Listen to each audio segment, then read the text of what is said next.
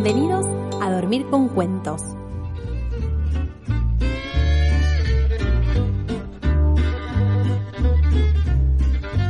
Este cuento es El sándwich mágico. Busco camarera, decía el cartel, y María necesitaba un trabajo urgente.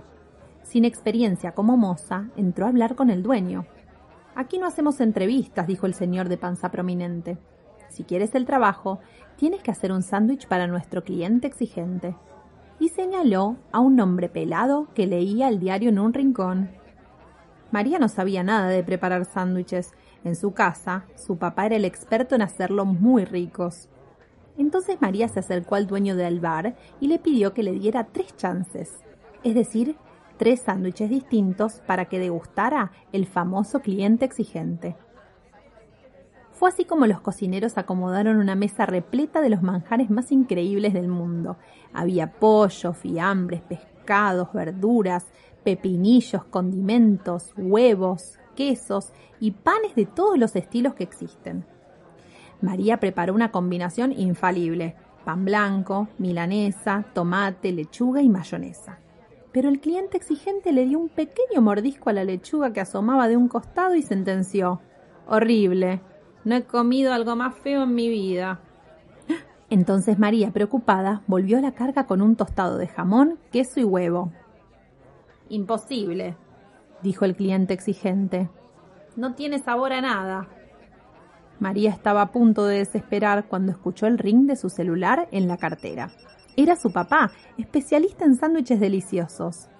Papá, ¿cómo haces para que tus sándwiches sean tan pero tan ricos? preguntó María. Bueno, es un secreto. Simplemente, antes de servirlos, le digo al sándwich un lindo deseo para quien lo va a comer. Y listo. A María le pareció imposible, pero le quedaba una última oportunidad. Valía la pena intentarlo. Fue así que hizo un especial de verduras y pollo, con varios condimentos coloridos, y antes de llevarlo a la mesa, agarró el sándwich y le dijo Ojalá tengas una hermosa semana llena de sorpresas. Aunque no consiga este trabajo, ese es mi deseo. El cliente exigente miró bien el sándwich, lo miró por aquí y por allá, y le dio un mordiscón. Y luego otro, y otro, y otro más, y hasta se chupó los dedos una vez que no quedaba ni una miga en el plato.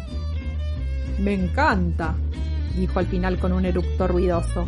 Lo llamaremos el sándwich mágico, dijo el dueño panzón, mientras le daba a María el uniforme para trabajar en el restaurante.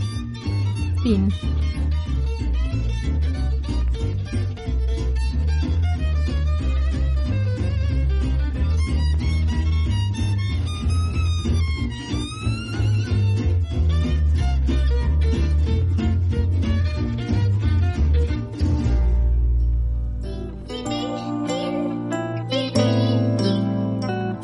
Para encontrar más cuentos, búscanos en Instagram como arroba a dormir con cuentos.